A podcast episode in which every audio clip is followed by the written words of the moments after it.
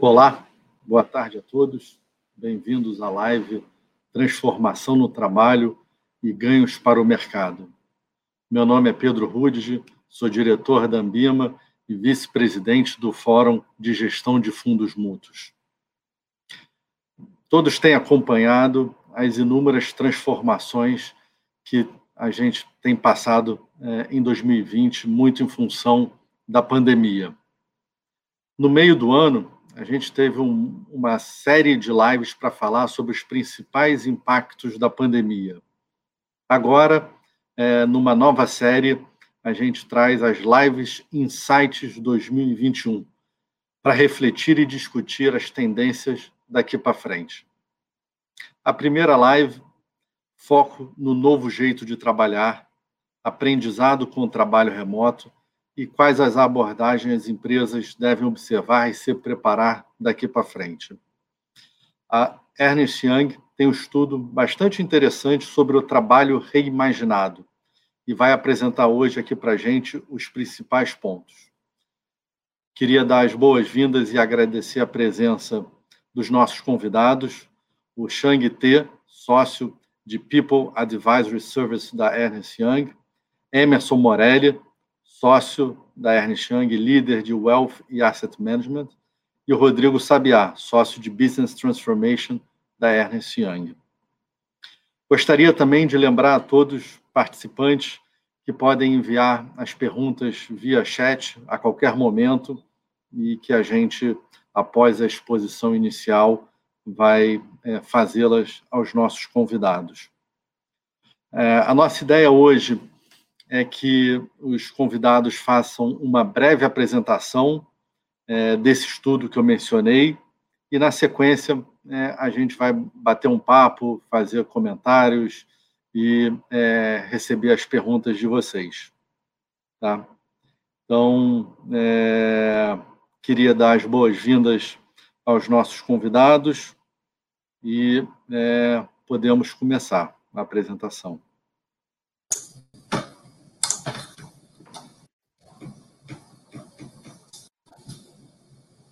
Bom dia, pessoal. É, como o Pedro disse, eu sou Rodrigo Sabiá, sou sócio de transformação de negócios na, na UI. E aqui eu vou fazer uma rápida exposição. A ideia é usar os slides simplesmente como introdução para a nossa conversa. E, e, e, aí depois a gente conversa com maiores detalhes a, as informações que vieram aqui desse estudo durante o nosso bate-papo.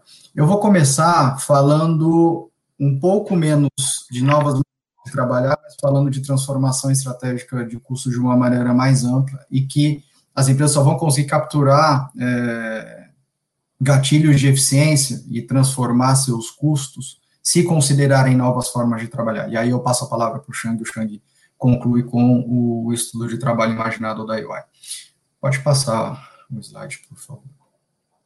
É, a gente tem acompanhado diversas discussões no mercado com, com, os nossos clientes, nos projetos que a gente executa e nos projetos que os nossos times também fora do Brasil têm executado com empresas do mercado financeiro e, e mais especificamente com, com, gestoras de ativos, distribuidoras de ativos e empresas, enfim, do mercado de wealth asset.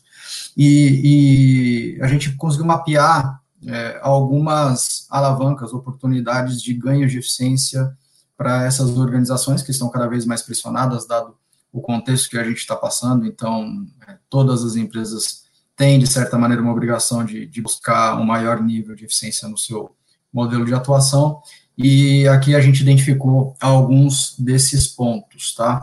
É, quando a gente fala de distribuição, tem uma oportunidade bastante grande para fazer uma revisão dos canais de distribuição, é, revisar os, as localidades físicas de, de, distribuição também que as empresas possuem, uh, fazer escolhas e renúncias e optar por sair de, de canais é, que, que não estão sendo eficientes o suficiente ou que apresentam alto custo. Aplicar um pouco mais de tecnologia e fazer transformação digital para fazer o atendimento dos clientes e a, a, aproveitar também para revisar o seu modelo de atendimento aos clientes, buscando padronização, buscando excelência no atendimento e também cobrando uh, FIIs de acordo com o atendimento que é oferecido. Então, se eu tenho um serviço premium, eu deveria conseguir é, cobrar isso de alguma forma. Uh, quando eu começo a analisar as atividades de, de pesquisa e, e, e operacionalização da, da, dos estudos, coisas do tipo, tenho uma janela de oportunidade bastante grande para a utilização de tecnologias de processamento de linguagem natural, inteligência artificial, para reduzir um pouco a dependência da quantidade de pessoas que eu tenho fazendo as pesquisas. Tenho oportunidade, é, hoje já com novas tecnologias, para revisar revisitar as plataformas que eu tenho de front office, com maiores funcionalidades e que cubram um maior range de, de ativos, e que isso vai me permitir fazer o decomissionamento do legado, que já pode estar obsoleto e que necessita, requer muita atuação ali de ajuste manual por parte dos funcionários. Racionalizar também os locais é, de investimento e de trading, é, e reduzir um pouco os custos dessas localizações. É, Para operações, a migração para a nuvem vai permitir também é, que eu revisite a minha estratégia e governança dos dados, e aí, com base nisso, eu consigo reduzir a minha necessidade de controle operacional das informações, que é algo que consome bastante tempo no dia a dia. Terceirização das atividades não core vem aumentando bastante, é, já era uma tendência, mas aumenta agora com, com esse cenário de crise, então as atividades que são não core da minha empresa elas são muito passíveis à terceirização, e aí um tema que é importante é terceirizar com o menor número de fornecedores possível para que eu tenha ganho de escala, né? Então, se eu conseguir concentrar a minha terceirização com o menor número de fornecedores, eu acabo tendo ganho de escala. Aplicação de tecnologias inteligentes como robotização, RPA, é, que são softwares que emulam o funcionamento dos seus analistas em atividades que sejam repetitivas e que não requiram algum tipo de julgamento humano, então tudo que é repetitivo eu consigo colocar um robô para fazer diminuir o operacional, aumentar a produtividade. Revisitar as minhas linhas de defesa, eliminar, fazer uma, um, uma revisão é, com o foco de Lean nos meus processos das áreas de, de conformidade, de riscos, de auditoria interna e, e, eliminar as verificações que não agregam valor ou que sejam desnecessárias. Revisitar todos as minhas localizações físicas e, e também rever o planejamento geral da minha força de trabalho, quais profissionais eu preciso manter presenciais, quais podem ser remotos, quais não precisam ser funcionários internos, eu posso pensar em expandir isso por meio de empresas parceiras, enfim. É, podemos seguir. E aqui eu só vou usar de gancho um, um aperitivo porque o Shang vai, vai falar que todas essas é, eficiências que eu acabei de mencionar, elas só são possíveis de serem capturadas caso a gente considere novas maneiras de trabalhar. Então, quando a gente pensa no novo mundo que seguirá agora após a pandemia, um estudo da UI identifica que até 40% da força de trabalho da, de empresas do setor de wealth asset management podem trabalhar de maneira permanente em casa. A gente não sabe se isso vai se confirmar, mas é uma estimativa. 40% da força de trabalho teria condições de trabalhar de casa e as empresas aparentemente estão dispostas a isso. É, para os colaboradores que voltarem para o escritório, o ambiente ele vai estar muito mais focado na saúde, no bem-estar dessas pessoas e novos padrões de trabalho devem surgir, inclusive com a utilização de profissionais freelance no que a gente chama de economia gig, que é o tema que a gente explora também na sequência. Se eu adoto essas novas maneiras de trabalhar e consigo, é, de fato, mudar a maneira de gerenciar minha força de trabalho, eu consigo revisitar as minhas localizações físicas, consigo aproveitar de maneira melhor o trabalho remoto, os modelos híbridos, é, encontrar oportunidades de redução de custos, porque eu vou ter aumento de produtividade, vou diminuir a ausência dos, dos meus funcionários, o afastamento também dos colaboradores, e também trabalhar o tema de compensação de benefícios para esse novo cenário. Dito isso, é, a gente explora esses temas com maior nível de detalhe depois do nosso bate-papo, mas eu passo a palavra para o Xang dar prosseguimento. Obrigado, Rodrigo. Uh, boa tarde, pessoal. Tá bom? Então, uh, eu sou o Shang, né, sócio de, da Ernst Young, da, que agora a gente chama de UI, e eu fui um dos coordenadores do nosso projeto, nosso programa de retorno seguro das nossas pessoas para a nossa região de Latam South. Tá? Então, nós uh, trabalhamos com mais de 11 mil pessoas, onde logo que começou a pandemia, a gente teve essa preocupação justamente uh, dizer para as pessoas o que elas tinham que fazer, o que é esperado delas e uh, justamente orientar nesse novo normal. Né? E a questão, acho que a gente precisa discutir aqui é o que é o novo normal, né? Porque muitas das coisas que eu tenho escutado, até porque muitas empresas, né, onde nós fomos consultados, né, onde a gente também fez consultoria para elas, nesse sentido, foi o, o que, que vai, o que, que eu tenho que fazer. Tá? Então, o que fazer, né, porque todo, todo esse arcabouço que o Rodrigo ele passou, ah, ah, de fato as empresas elas precisam. Tá? Mas é importante a gente entender que esse novo normal, ele, o que ele tem de característica nova comparado com outras crises, né, se vocês lembrarem, nós tivemos lá no passado outras crises como gripe aviária né, e tudo mais, mas a diferença está na intensidade com que as coisas acontecem.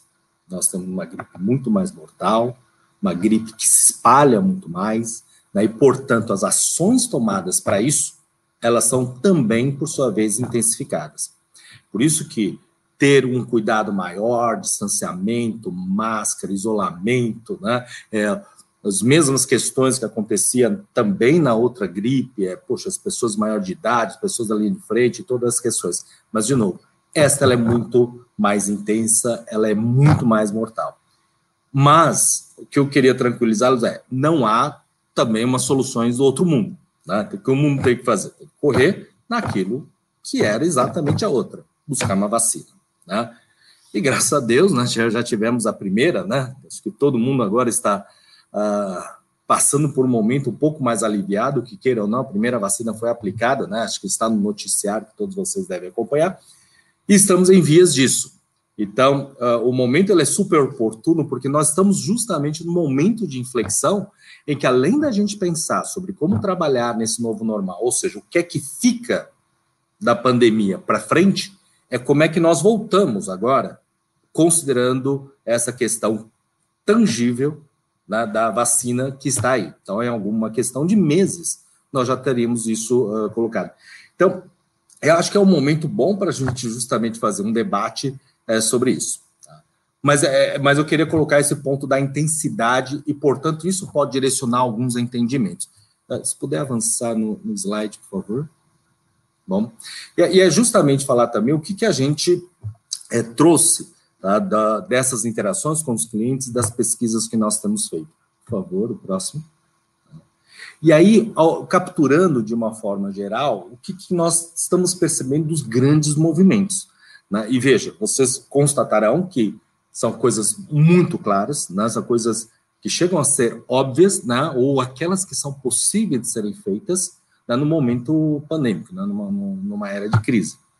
Então, com certeza, uh, todas as empresas estão re, uh, revendo a utilização do espaço, e acho que é, essa é uma questão muito importante, é você não é só rever a questão do espaço, é rever o significado, né, o porquê da utilização desse espaço. Então, vocês têm cases aí por aí na, na mídia que vocês já devem ter escutado, mudanças nas, nos critérios de viagem, né, por que, que eu preciso ir, dessa necessidade de ter que viajar, apesar da força de trabalho, considerar isso até como algo bacana, então eles não queriam perder isso, vocês vão ver mais pesquisas adiante. Mudanças na aprendizagem e cultura para justamente buscar a sua adequação né, e a sua capacitação a esse novo cenário. Tá? E, na verdade, todos tiveram que acelerar a sua entrada no mundo digital, tá? com essas ferramentas de produtividade digital que todos agora já são expert em pelo menos umas três ferramentas né, de videoconferência, tá certo? Uh, uh, outra questão de revisar planejamento, essa, essa vocês vão ver que é um dado interessante. 50% dos empregadores na nossa pesquisa afirmam que fizeram uma revisão de planejamento e análise da força de trabalho ou em vias de. Tá? E, basicamente, eles estavam endereçando a questão da produtividade. Como é que você vai repensar a sua produtividade nesse cenário remoto? Veja que esse número ele é baixo. Ou seja, muitas empresas não conseguiram rever esse conceito. E aí que leva até outra, outros questionamentos. Será que elas mediam produtividade de back-office? Atualização da capacitação trabalho, do item 5, né, isso aí sem dúvida, eu já estava falando sobre questões de aprendizagem, mudanças na política de flexibilidade e bem-estar, o que é considerar benefício? Então, eu creio que para a grande maioria de vocês, ah, isso está na pauta das suas empresas, certo? De novo, é uma questão das características de cada um, da forma como nós uh, avançamos em relação e implementamos isso. Por favor, próximo. Aqui são alguns uh, números também que nós estamos trazendo sobre o que, que é um olhar que é alinhado entre empregador e empregado, tá? e o que é divergente entre eles. Veja que lá embaixo tem um número aí que diz que 90% dos empregadores, eles sentem que priorizam os funcionários para a criação de valor a longo prazo enquanto tomam decisões. E, na comparação, somente 69% dos funcionários. Não é um número baixo. Tá? Ou seja, há uma lacuna, há um gap de o que eu acho que eu estou fazendo versus o que é percebido pelos outros que estão fazendo. Tá? Então, nesse contexto, há que se trabalhar melhor essa questão de alinhamento e há certas coisas que não, não se dá muito para alinhar. Né? Porque, por exemplo, do lado do empregador, ele sempre tem um desafio da viabilidade do negócio, né? de uma gestão eficiente, né? econômica e financeira do seu negócio. Então, ele tem que sim buscar aumento de receita e otimização de custo. Isso independe da, de uma era pandêmica ou não. Né? Isso é questões de melhor gestão. Né? E aqui, nesse momento, ela é intensificada. Então, evidentemente, qualquer decisão que você toma que impacte benefícios ah, e que, portanto, você queira reduzir os custos em relação a isso, isso vai gerar um embate entre o empregador e o empregado. Agora, qualquer coisa que se relacione a um ganho de receita e um ganho individual enquanto aprendizagem, adaptação, isso é claro que está alinhado entre as duas partes. Tá? Então, muitas empresas sim investem nessas capacitações e muitos funcionários o querem sim. Então, essa é uma linha de, uh, de convergência. Mas a, a, a, o, o, raciocínio central é essa: que estiver a favor do custo, claro que gera uma tensão, né, uma angústia entre as partes, o que é a favor da receita é um esforço concentrado para estarmos em linha com isso. E aí, no próximo slide, uh, para finalizar, Tá? É aqui onde a gente fala de uma das formas que você conseguiria responder uma das perguntas fundamentais. Né? Uma das certezas que nós temos que iremos levar na, dessa pandemia, na parte de nosso jeito de trabalhar, é uma, uma adoção maior do trabalho remoto. E a questão principal é: qual é o percentual de trabalho remoto que vocês consideram adequado para a sua empresa? E é claro que não é um número que você uh, saca de uma hora para outra. Há critérios né, em que você precisa escolher para determinar como é que a sua empresa e as engrenagens elas irão se sincronizar com a parte presencial e a outra remota. E aqui é um conjunto de exemplos dessas engrenagens né, que você precisa é, utilizar e é onde a gente ajuda algumas empresas uh, nesse sentido como case. Tá? Mas eu não queria passar demais do tempo e, e, e deixar o Pedro aí conduzir a nossa sessão.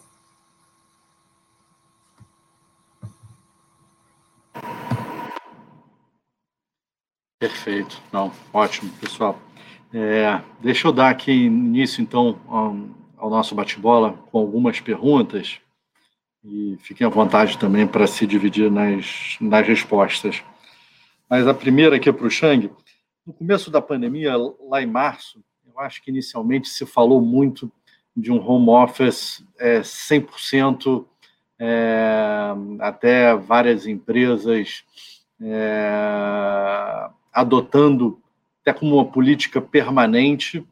E nos últimos meses a gente já começa a ver algumas visões é, um pouco diferentes ou mais híbridas, né? O pessoal tentando assimilar e até avaliar é, os benefícios e desafios de ter uma solução 100% é, é, é, em home office, vis-à-vis -vis alguma coisa híbrida, e até o impacto disso é, em aluguel, em, em, em, em, espaços físicos. O que, que vocês têm visto, o que, que os clientes de vocês têm falado um pouco sobre esse movimento que no primeiro momento pareceu muito certo em direção a uma coisa 100% digital e agora a gente vê uma coisa um pouco mais mesclada.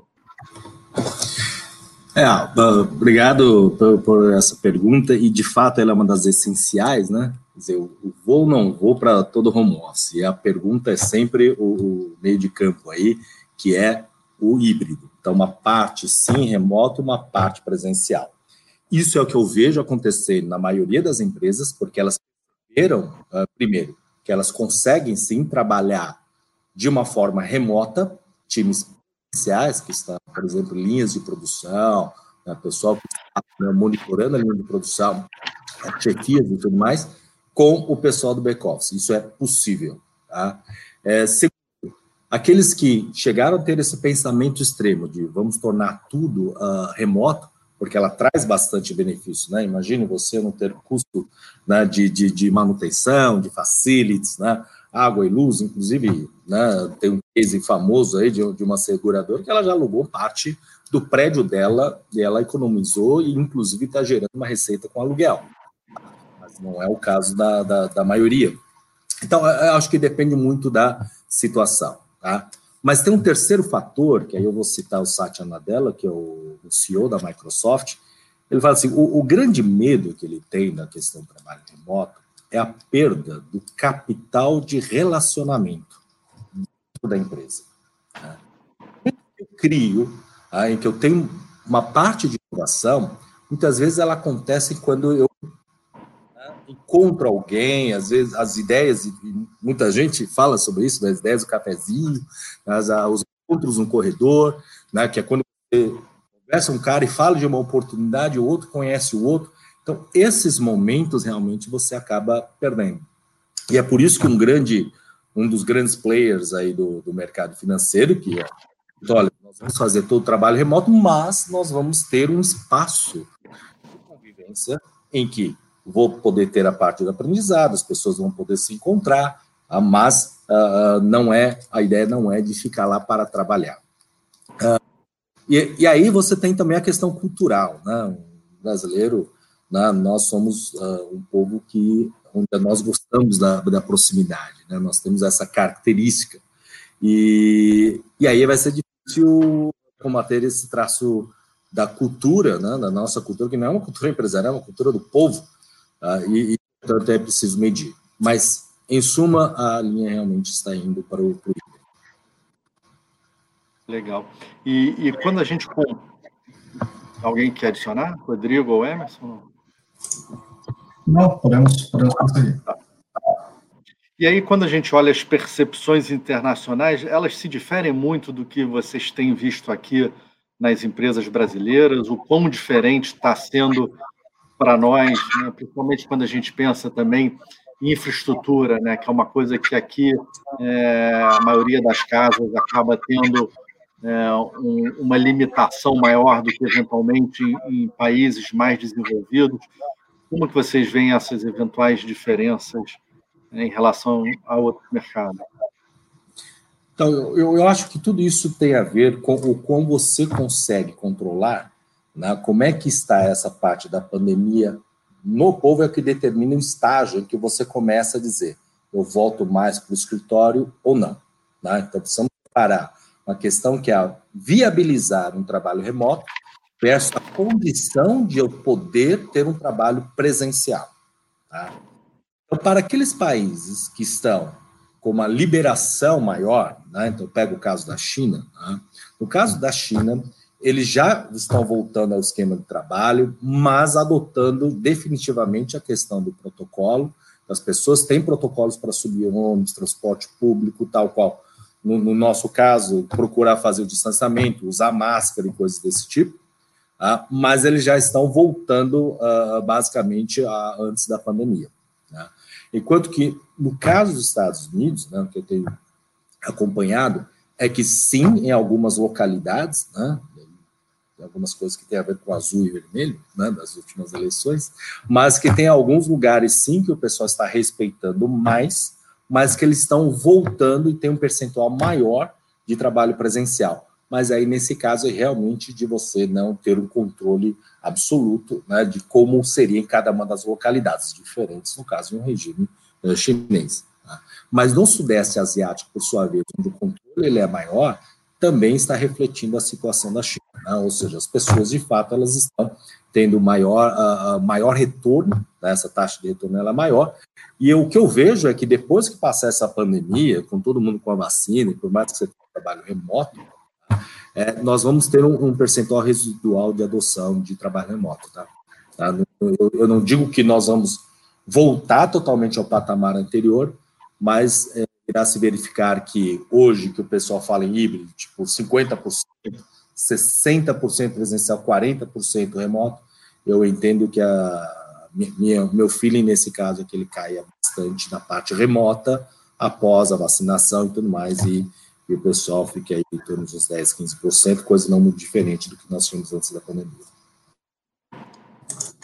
Legal. Pedro, se me permitir, eu gostaria de complementar um pouco com a visão. É, tive conversando com alguns colegas que atendem do mercado financeiro é, fora do Brasil, principalmente e, e Europa recentemente, e, e, tem uma leve diferença também entre os grandes conglomerados e as empresas de menor porte, porque os grandes conglomerados, aquelas grandes empresas que movimentam a economia do país, elas de certa maneira são um pouco, é, elas precisam e são até um pouco pressionadas pelos governos locais a retomarem de alguma forma, tomando todo o cuidado, distanciamento, é, revisando a estrutura física dos prédios para garantir a segurança das pessoas, mas tem sim uma certa pressão dos governos para que é, as, essas grandes empresas voltem, porque o impacto é, de trabalho remoto total para esse contingente de profissionais que trabalham nesses grandes conglomerados, ele é, ele é muito sério, né, porque você tem toda, todo um ecossistema que, que necessita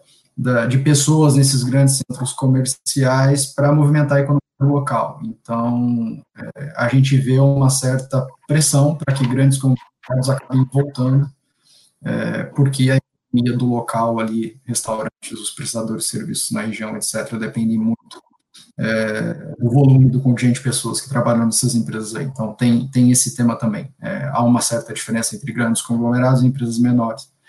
E o híbrido, ele também tem sido muito particular para cada caso. A gente não está encontrando um padrão de modelo híbrido que seja replicável da cultura de cada local. Então, você vê empresas onde os funcionários estão sendo obrigados a ir pelo menos um determinado número de dias, mas não precisam ficar lá o dia todo. Vai para fazer determinadas reuniões, algumas interações são necessárias e aí não tem obrigatoriedade de lá o tempo todo. Você tem empresas que dividiram profissionais em times e aí cada time fica por duas semanas. Você fica presencial duas semanas, fica em casa semanas. Até porque se você ficar em casa e sentir algum sintoma, você tem duas semanas ainda para é, não voltar para o escritório e contaminar o restante da, da equipe. Então, é, o modelo híbrido é o, o é, é, o que está ganhando mais força, mas não existe uma, um certo padrão. O modelo híbrido está dependendo muito da cultura de cada, de cada companhia. Legal. Pô, Rodrigo, aproveitando, é, intuitivamente né, a gente é, é, consegue imaginar uma redução de custos é, operacionais no isolamento. Vocês conseguiram já identificar algum tipo de tendência de uma migração dessa economia, seja de aluguel, seja de facilities, em direção a, a outras naturezas, como investimento maior em tecnologia ou até eventualmente é, salários diferentes? Vocês já conseguem ter algum sentimento, mesmo que ainda seja pouco tempo desde o início? Bom, o, a gente nota uma redução de custos, sim, tá? É, não dá para falar que os custos eles se tiveram por conta da necessidade de, de infraestrutura, de, de, de ferramentas de colaboração, até porque quando a gente fala de mercado financeiro, é um mercado altamente tecnológico, então as empresas, de certa maneira, por mais que não tivessem a infraestrutura completamente é, preparada para o que a gente viveu, mas teve um grande um pico de investimento para colocar todo o contingente para trabalhar de maneira remota. E agora, é, a partir de então, essa eficiência já começa a ser capturada. A gente teve aquele, aquele investimento inicial, agora as ferramentas já estão aí, a infraestrutura já está já está tudo colocado. E você ainda continua tendo de certa maneira, algum ganho com a redução e eliminação da necessidade de ter os custos é, dos usuários é, fixos, né? E quando a gente fala de mercado financeiro, que é o foco aqui da nossa conversa, essas empresas estão geral localizadas em centros urbanos onde é, você ter a presença física ela é muito cara. Então, de certa maneira, o que a gente tem identificado é que os, as reduções de custo para as empresas que já conseguiram liberar algum tipo de, de, de localidade física, né, para as que continuaram é, mantendo ainda os aluguéis por, por algum tipo de motivo, é, isso ainda não, mas quem já conseguiu fazer uma racionalização dos seus é, escritórios, por exemplo, elas já estão conseguindo é, ter eficiência de custo, sim, nesse momento. Até porque a tecnologia teve um pico ali no início. Obviamente, o, o, o, os gastos agora com tecnologia estão num patamar um pouco maior, mas é, eles são é, menores do que os, os, as reduções que a gente está vendo no, nos eu acho que uma linha que teve uma redução generalizada foi a linha de viagens, né? Então, uma coisa que é quase que imediata. É... Aqui na Leblon a gente sentiu isso, imagino que grande parte do mercado também, também tenha conseguido quase que zerar, né? se não zerar realmente a linha de, de viagens. E aí eu pergunto para o Emerson agora, Emerson, a, a, distância deixou de ser uma barreira é, para o relacionamento, né? Então a gente vê aí é, a maneira que as pessoas têm se relacionado e mesmo assim conseguindo manter uma produtividade bastante é, alta. É, o que, que você vê em relação à contratação de outras pessoas, que agora não existe a barreira de se contratar apenas pessoas de Rio, São Paulo ou aonde a, a sede da empresa está.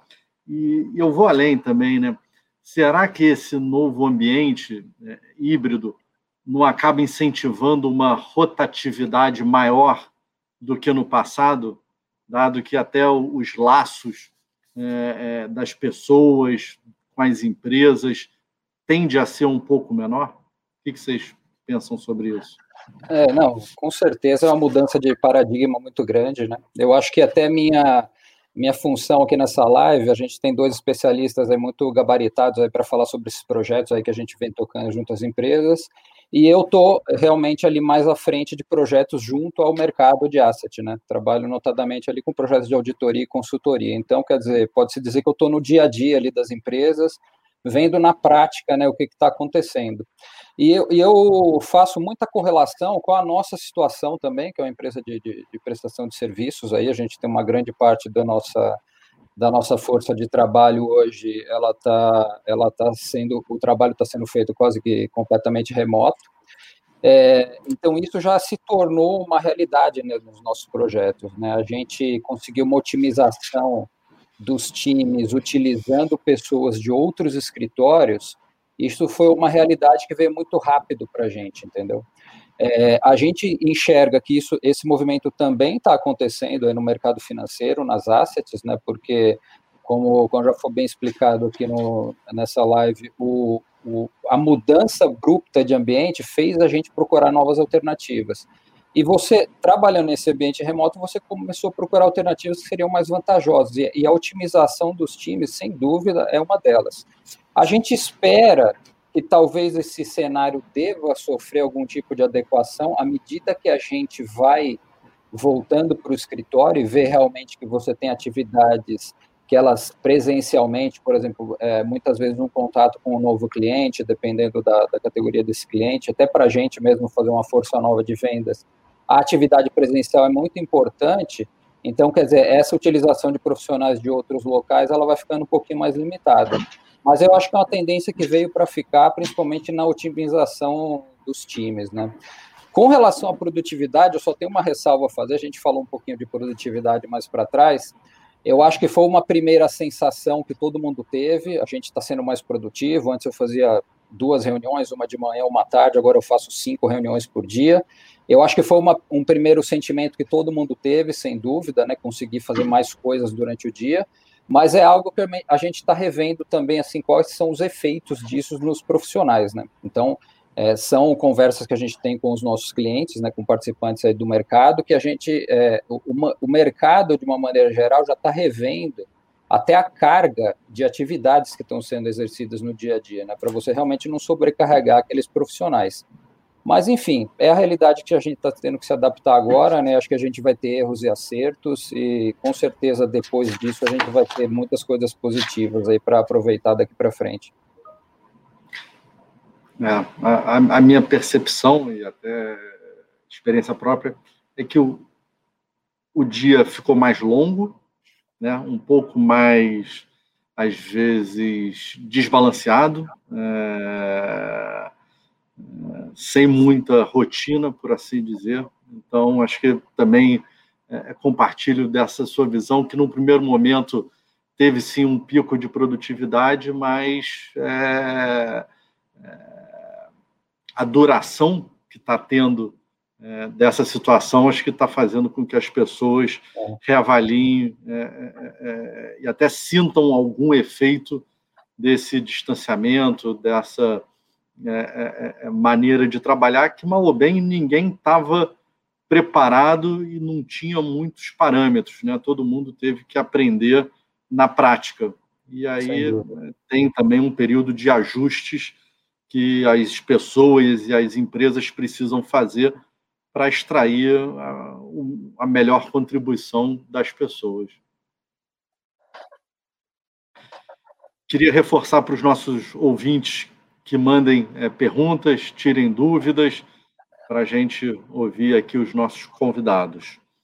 É, enquanto isso, eu vou fazer aqui mais uma pergunta. É, é, para você aqui, é, é, como que nesse ambiente de distanciamento é possível e como manter uma cultura organizacional?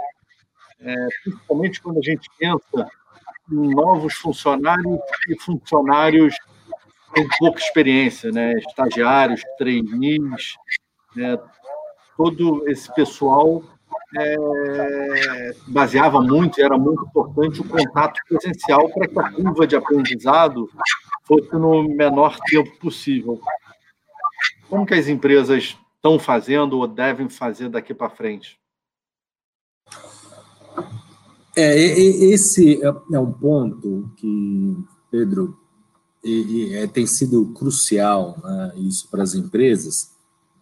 E, e deixe-me trazer um pouco só de, de, desse meu lado acadêmico, um pouco de conceito, que é o seguinte: é, o, o, a gente pode definir de uma forma bastante simples cultura como o jeito como nós fazemos as coisas na empresa. Tá? Então, cultura organizacional é o jeito como nós fazemos as coisas. Então, uh, com a pandemia, eu tenho escutado muito da liderança justamente perguntas desse tipo: olha, como é que mantém a cultura? Pois é, é uma das certezas é que a cultura vai mudar. Né? Então, não, não, acho que não, não, tem como você uh, se debater em fazer todo o esforço para se manter né, a cultura como ela é. Então, a cultura vai mudar. Mas eu vou perder tudo dos meus traços culturais? Não. Porque uma das coisas que compõe a cultura é a parte dos valores, né, dos princípios organizacionais. Então, isto é uma escolha que a organização precisa fazer do tipo, isto eu não abro mão. Né? Então, como todas as empresas, né, sempre tem as questões, os princípios da ética, né, da boa governança, né, de respeito. Né? Então, essas são coisas, são os valores que as empresas, elas realmente, em toda a sua decisão, elas sempre foram pautadas e que mesmo nesse contexto elas devem continuar pautando. A questão é que a cultura não é só isso, né? Essa cultura, das, das vezes a gente fala, não, vou, vou, deixa eu alinhar todo mundo, né, e fazer isso. É possível, uh, no, no, caso da uh, fazer uh, videoconferência com isso? Sem dúvida é. Ah, ah, de eu fazer uma conversa mais tete a tete no canto. Também é possível. Você perde alguma questão da falta de interação? Você perde. Né? Ah, aqui nós temos uma cultura onde todo mundo aqui sempre se reúne uma vez por mês e a gente ah, celebra os resultados, né? Ou, bate um papo. Teve um caso de uma empresa que eu estava vendo que eles costumavam mandar sempre um, uns lanchinhos, né? Uns materiais que eu li, uns lanchinhos de boteco. Né? Bom, com a pandemia eles não puderam mais fazer esse evento mensal, em que as, a, é uma empresa pequena, onde eles poderiam uh, fazer isso. Então, o que, que eles resolveram? Eles quiseram preservar isto e mandaram os lanches para cada das pessoas né, toda vez que tivesse o evento. Então, é, é uma decisão, mas não há por que ter a angústia, né, dizer, poxa, vou perder a cultura. Não, sua cultura vai evoluir, com todo o mercado evoluir, com toda a sociedade evoluir. E aí a questão é, como é que eu quero, né, ou eu deixo a, né, deixo a vida me levar, ou eu vou uh, direcionando as velas de acordo com, com o que eu quero. Então, minha recomendação é, saiba exatamente qual é a sua cultura, identifique os seus valores e as mantenha, e defina como é que será o seu novo jeito de trabalhar. É, eu só complementaria um, um, tópico aí, a gente falou um pouquinho também de cultura, mas é, a parte de inserção dos novos funcionários eu acho que é extremamente importante também, né? É, de novo, através de conversas com os clientes, é, através dos nossos exemplos também, nós somos uma empresa que, historicamente, nós inserimos muitos funcionários novos todos os anos, né, através dos nossos programas de trainees, então, esse ano foi um desafio completo, que eu diria que foi uma mudança de mindset, de você fazer um processo admissional e de treinamento totalmente online e muitas vezes com pessoas que não tinham experiências anteriores no mercado, nem mercado financeiro, nem qualquer outro tipo de, de, de experiência profissional. Então, isso nos forçou a adaptar é, os nossos processos, as nossas rotinas de seleção, enfim, de treinamento, é, para você mudar isso tudo para o modo online, mas uma coisa que a gente é, tem levado muito em consideração e acho que é muito importante é que você tem que ter talvez um degrau superior de atenção com o funcionário novo que está entrando na empresa. Porque esse funcionário já perde muito daquele contato social que a gente falou um pouquinho para trás, que o, o, ser humano precisa desse contato social, é muito importante, inclusive para o aprendizado é extremamente importante.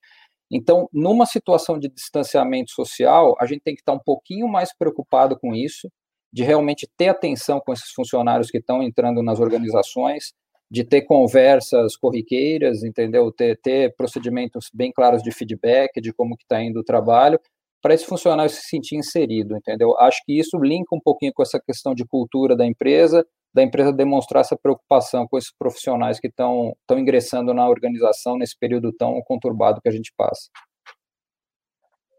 É sem sombra de dúvidas, esse ponto aí, para mim, é um dos mais desafiadores. Né? Então, quando a gente pensa em empresas grandes, com vários funcionários, realmente é, a mentalidade e até determinados processos vão precisar ser revistos para que minimamente se crie um, um laço entre o funcionário e a empresa e a equipe, porque senão a coisa fica muito tênue, né? E aí e essa rotatividade tende a aumentar, né? Se a gente não criar esse vínculo logo no início, né? É, é uhum. é, uma, é um fato, né? A gente tem que criar esse vínculo para contornar esse problema da rotatividade que tende a ser maior, os processos mais ágeis de seleção, inclusive, né? A gente tem que se adaptar a isso.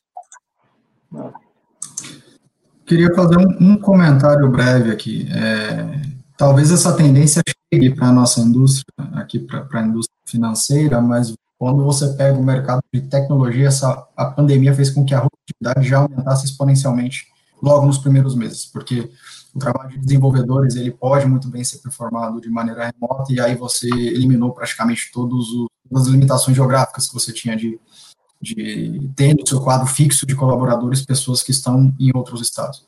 Então, conversando com, com, com, alguns clientes, bancos, é, que estão fora do eixo Rio-São Paulo e que é, eles conseguiam né, ter uma certa estabilidade no seu quadro de profissionais de tecnologia, mas que com a pandemia começaram a perder uma quantidade absurda de desenvolvedores para bancos é, de outras de outros estados e, e enfim já foi um, um, efeito imediato justamente porque é muito difícil estando remoto você primeiro ter, criar o vínculo que você consegue quando você está presencial segundo barreiras geográficas e aí é, empresas que antes não iriam atrás dos seus talentos, agora elas estão livres para fazer isso para determinadas posições. Isso não vai funcionar, obviamente, para todo mundo, mas tecnologia, por exemplo, já, já está assim.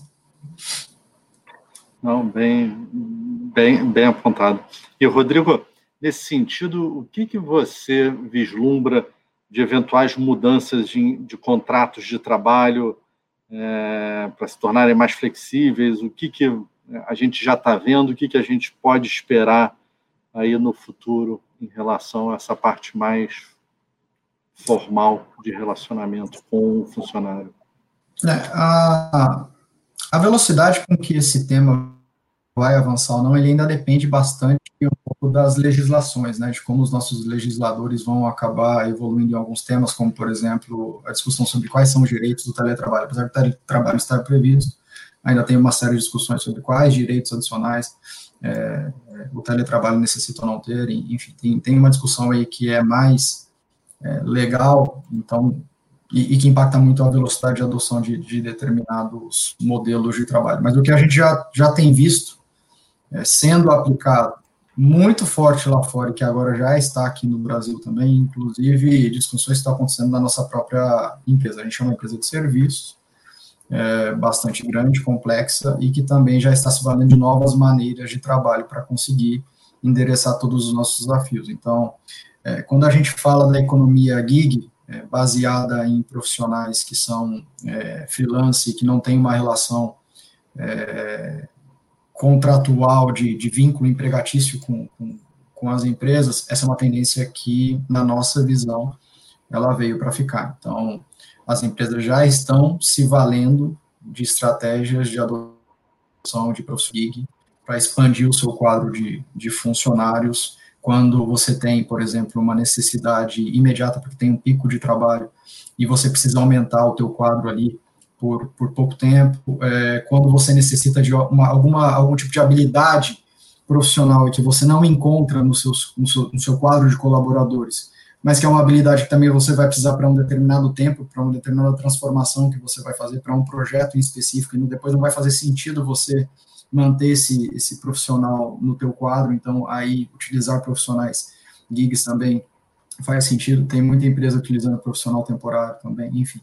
É, não é que a gente esteja vendo modalidades inovadoras e disruptivas de, de, de, de, de contratos de trabalho, são coisas que já estavam aí de alguma maneira, mas que têm ganhado mais força, porque as empresas estão, estão mais pressionadas por, por, por eficiência, não conseguem mais, eventualmente, atender picos de demanda de trabalho só com o seu quadro interno, precisam pivotar negócio, colocar um projeto é, rapidamente no mercado e não tem as habilidades necessárias ali no teu quadro de funcionários, porque é algo diferente, requer inovação, requer alguma coisa que ela já não tinha ali é, instalada na sua base, e aí a utilização dessas estratégias para ampliar o teu, é, a tua capacidade de, de, de, operar e trazer novas habilidades para dentro da, da companhia, sem necessariamente se, se vincular no modelo tradicional de, de contratação de funcionário, é, é algo que vem aumentando bastante. Ótimo. Legal. A gente recebeu aqui uma pergunta, pessoal. É, deixa eu fazer para vocês.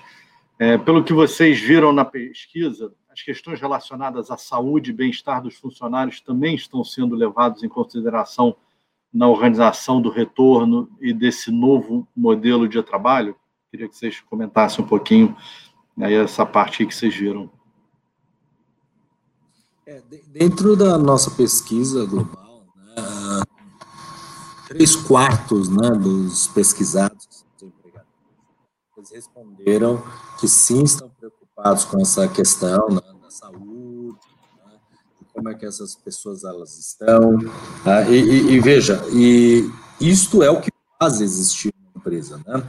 Imagina, vamos pegar casos práticos. Se tiver um caso, uma empresa que esteja ainda em operação presencial, se tiver um caso, tá? você vai ter que isolar to, toda essa equipe, certo? Então, esse é um contexto onde elas estão fazendo bastante pesquisa, elas estão buscando referências no mercado para aplicar nas empresas delas e sempre com o acompanhamento de algum especialista de EHS, né, que é a parte de saúde e segurança do trabalho.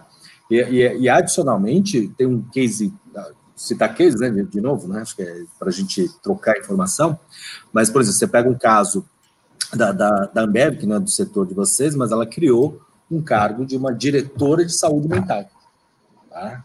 para justamente trabalhar uh, com o pessoal, uma vez que, que, nós sabemos que equipes de alta performance, tá? elas não são equipes que trabalham sob pressão, mas muito pelo contrário, são equipes que respondem quando elas sentem uma segurança psicológica, né? portanto, elas estão bem de saúde mental também, e faz com que elas desempenham melhor. Isso já são né, estudos clássicos que, que, já existem, e que, portanto, trabalhar nesse quesito, né, com o pessoal de, de gestão de recursos, de gestão de talentos, que esteja mais antenado, sabe que isso é um investimento que não se pode deixar de fazer.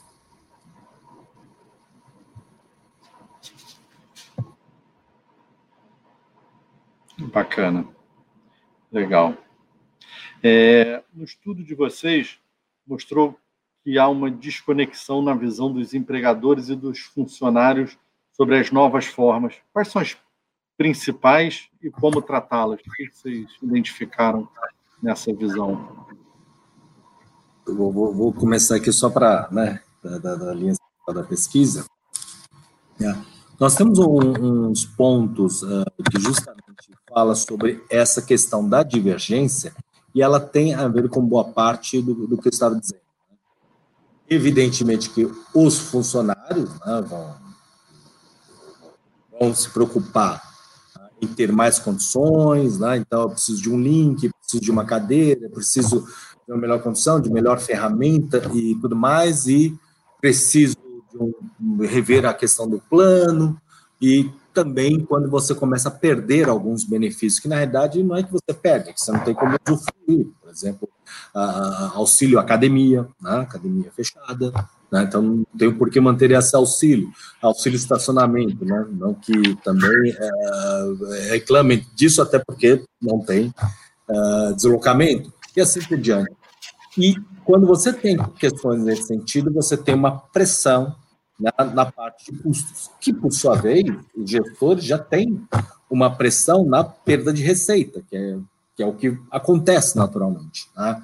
Então, equilibrar né, o teu pessoal, né, que vão fazer uh, que vão fazer pedidos, né, que são que são razoáveis nesse sentido, mas que não se viabilizam, né, geram pressões nessa parte do, do, dos números. Então, há que se digladiar, né, há que se harmonizar essas duas situações e, de novo, né, sempre essa questão da decisão. Mas a grande maioria ela tem feito é disponibilizar as ferramentas de trabalho para toda a sua força de, né, para todos os seus funcionários, né, e para a parte de, de, procurar uma otimização muito na linha do que o Rodrigo está dizendo. Então, se vocês pegarem, e, na era da pandemia, muitas empresas já começaram todos os seus processos de automação, aceleraram seus projetos de automação, né, de digitalização, né, de você usar cada vez mais ferramentas, a parte de data analytics. Né, então, tudo isso ela foi acelerada. O que eu vejo, e aí o Rodrigo pode, pode me corrigir, mas talvez grandes transformações sistêmicas, vou fazer uma grande implementação, né, vou, vou, trocar todo o meu sistema de RP, isso a gente vê menos, porque é um momento em que você não consegue dispor de tanto né, de, de um investimento, que queira ou não é um risco, tá, mas que você é, consegue ganhar produtividade de outras formas, muitas delas do que de tudo que o Rodrigo falou. Tá? É, é, é nessa linha mesmo, Shang. O, é, uma série de iniciativas para tentar ganhar eficiência e, com base nisso, diminuir a necessidade de diminuição de times e tudo mais.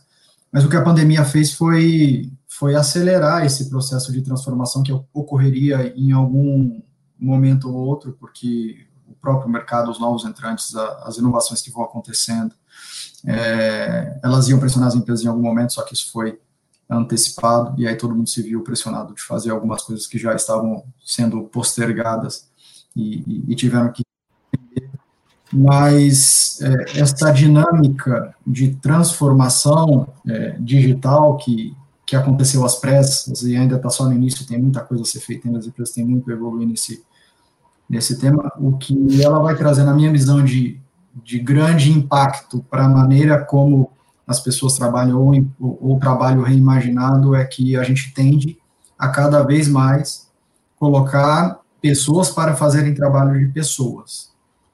Tudo que é um trabalho repetitivo, é, que não requer algum tipo de julgamento humano, que são atividades extremamente operacionais e que você consegue colocar um software para fazer aquilo com maior produtividade e com menos erros, é, essas funções elas tendem a ser no longo prazo de alguma maneira extintas. Então, vai acontecer sim algum tipo de pressão para que essas atividades que podem ser replicadas por, por, por, por software, é, elas, esses, essas profissões elas devem é, ser extintas em algum momento, isso já aconteceria, mas agora eu acho que, que vai acontecer de maneira mais rápida. Então, as pessoas têm que ser colocadas para realizar trabalho de pessoas. E quando a gente fala isso, não é a ideia não é reduzir quadro, é realocar melhor, de maneira mais estratégica, as suas pessoas para realizar atividades que tragam maior valor agregado.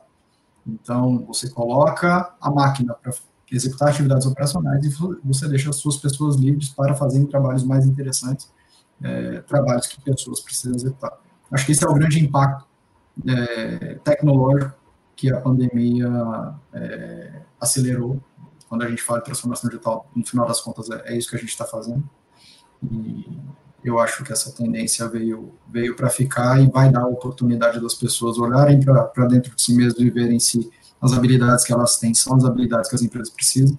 E se as empresas de fato precisam das pessoas com determinados tipos de habilidades, ou você pode treiná-las e capacitá-las para executar atividades vão trazer maior valor para a organização. Legal, pessoal. A gente está chegando no fim da nossa live. Queria agradecer muito a presença de vocês e pedir uh, as considerações finais. Ok, bom, é, acho que foi uma oportunidade muito interessante para a gente ter esse tipo de conversa, né? É, sempre é bom escutar é, exemplos né, de como está funcionando no mercado, principalmente esses estudos que a gente trouxe, que são estudos internacionais, que dão um panorama, uma visão geral do mercado. Eu só queria fechar falando que, trazendo um pouquinho da visão do, do, do mercado aqui de asset local, é que a gente observa comportamentos distintos né, no, nos players aqui. Né? Eu acho que essa fase de o que, que são as tendências para o futuro, ela está em construção ainda, e acho que o mercado está aprendendo com o que deu certo, o que não deu certo. Né? Então a gente vê é, players com uma maior, uma maior taxa de ocupação física atualmente, outros movendo para áreas inteiras, indo trabalhar 100% remoto. Eu acho que a mensagem é: a gente tem que aprender com o que deu certo. É, como o Rodrigo falou, muita coisa foi é, catapultada aí com essa situação, né? muita estrutura se, se aperfeiçoou com isso. E acho que é aprender com, com, com as evoluções e seguir em frente porque tem muita coisa que vem pela frente aí. Obrigado.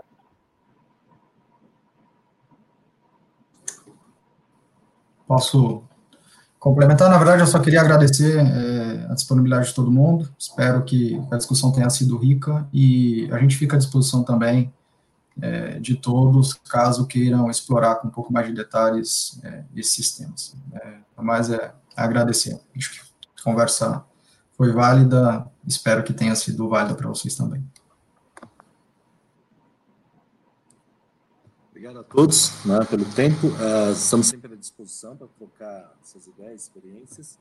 Né, e o filme aí, né? Está chegando a vacina, né? Resiliência a, colocada a toda a prova para todos nós, mas vai passar, mas ainda não passou. Né? Então continuem estão tomando seus cuidados, tá, pessoal? E nos vemos presencialmente em breve. Isso. Ótimo. Pessoal, muito obrigado a vocês. E queria lembrar os nossos ouvintes que semana que vem a gente vai ter mais uma live, é, Insights 2021, e o tema será o desafio do cenário mundial de juros baixos. Vai ser no dia 15, meio-dia. E, mais uma vez, queria agradecer a todos e lembrar que a gravação completa da live de hoje vai estar disponível no Workplace e daqui a uns dias no YouTube. Uma boa tarde e até a próxima. Obrigado, gente. Boa tarde, pessoal. Um abraço.